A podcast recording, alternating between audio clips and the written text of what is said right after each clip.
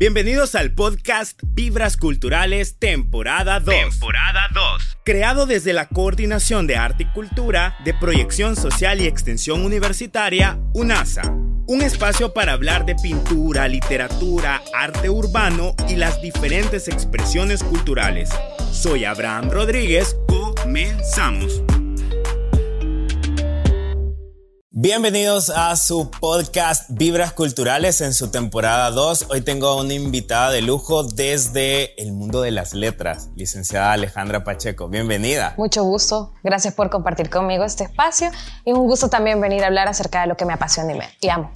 Ok, me encantaría que usted se presentara, nos contara eh, cuál es su rama en el arte, a qué se dedica y nos pueda eh, dar un poquito más de contexto de quién es Alejandra.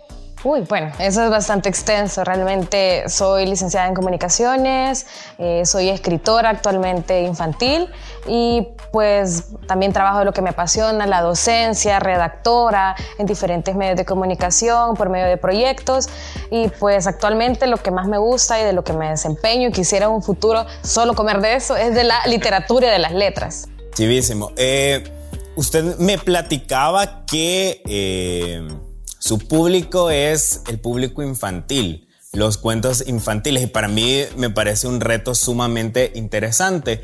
Y me surge la pregunta, ¿por qué escribir? ¿Por qué Alejandro escribe para un público infantil? Creo yo que eh, el público infantil no solamente son los niños, creo yo que todos somos un público infantil en algún momento. Hay muchos libros infantiles que a mí me focaron de pequeña y que actualmente son inspiración para mí. Mucha de esa literatura salvadoreña, literatura guatemalteca, y pienso que el público infantil es sumamente retador porque son niños. Tratar de llegar a ellos y llamar la atención es muy diferente a escribir para un público adulto o juvenil. A los niños se les tiene que hablar más de forma visual, con palabras más simples, con palabras un poquito más cortas. Y asimismo, pues la estructura de la literatura infantil como tal da esa apertura a la imaginación de los niños. Y desde siempre fue como, a ver, yo quiero escribir y quiero escribir para niños o cuál fue ese chispazo de mm, por aquí? Pues realmente yo he escrito desde que soy pequeña. he estado siempre particularmente familiarizada con la escritura y con el arte en mi familia. Eh, mi papá fue pues, publicista empírico en ese entonces, cuando no había donde estudiar publicidad. Mi mamá ha sido maestra toda la vida, más de 30 años, ya casi iba a jubilarse. Entonces, desde ese lado, pues apareció la parte en, mía en, inculcarme el arte. Es importante para mí la escritura infantil porque yo siempre he pensado que cuando nosotros eh, recordamos nuestra infancia o remembramos al pasado, siempre tenemos en particular eh, un libro infantil que nos gustó, a todos, bueno, la mayoría que leímos de pequeños, El Principito. Algún cuento. Algún cuento en específico o una historia. Entonces, en ese momento en el que nosotros leemos cuentos infantiles, nos empezamos a formar nuestra personalidad. Puede ser que de niños leamos un libro que nos inspire a lo que queremos de grandes.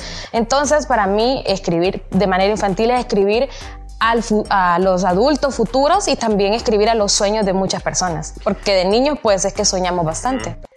Usted me comentaba que justo eh, uno de los retos para escribir a este público es ser muy sintético, palabras naturales. Eh, ¿Cuáles han sido otros retos en los cuales usted se ha, se este, enfrentado en esta aventura de poder escribir cuentos infantiles? Uy, pues bastante, principalmente eh, aprender a escribir eh, bien, como ya no tanto como un hobby, sino tanto profesionalmente. Uno puede estar escribiendo desde mucho tiempo, pero al momento en el que uno se plantea, bueno, voy a escribir de manera profesional, es tomar cursos, aprender de muchos. Y bueno, gracias a esto fue quizás principalmente que ingresé a la gremial de escritores infantiles salvadoreños y actualmente pues formo parte de esta. Ellos me han ayudado muchísimo, hay muchas personas que pues me han inculcado mediante talleres, mediante aprendizaje, mediante su experiencia. Hay muchas autoras en este rubro eh, que ya son señoras pues mayores, se puede decir, y es raro ver dentro del rubro de la, literatura infantil a mujeres o a, u hombres que sean jóvenes y que escriban en este género literario, porque realmente lo escriben ya personas un poquito mayores. Entonces eso es un reto, porque realmente la literatura infantil en el país aún está, es un círculo bastante pequeño, es un área muy pequeña y que no se ha explotado pero mediante pues diferentes cosas culturales que se han dado en el país y que también pues mediante diferentes instituciones se ha ido aportando la literatura infantil, ha ido creciendo, pero sí es un reto realmente que una persona joven, ya sea mujer u hombre, escriba literatura infantil. Quiero que nos eh, vayamos a la curva ya para irnos despidiendo con dos preguntas. La primera es, ¿de dónde surge la inspiración para, para esa magia de los cuentos infantiles y cuáles son sus próximos proyectos, Alejandra? La magia para mis cuentos infantiles surge de la cotidianidad. Me gusta escribir muchísimo acerca de lo cotidiano, de lo que inspira a un niño o cómo ver el mundo mediante los ojos de un niño.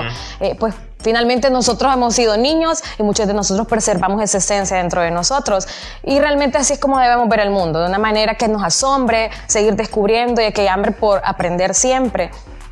Eh, y pues nada más mediante proyectos futuros, pues está autopublicar mi primer libro, que pues ya no es, una, ya no es un secreto y ya está registrado, ya estamos en proceso también pues de publicación y se llama Un ángel en la catedral. Entonces es la historia de un niño que se encuentra con una persona muy importante del pasado y eso también es mi inspiración para escribir, eh, tocar hechos históricos, que es importante que pues todos conozcamos la historia y asimismo mezclarlos con la ficción y la fantasía. Entonces este libro va, encaminado por ese lado. Un niño muy tranquilo, curioso, pero que se encuentra con un personaje que más adelante vamos a entender que va a ser alguien que cambia la realidad de nuestro país. Entonces, ese. Chivísimo. Yo le deseo muchos éxitos en su publicación. Los micrófonos de Vibras Culturales van a estar abiertos para cuando usted ya tenga el libro.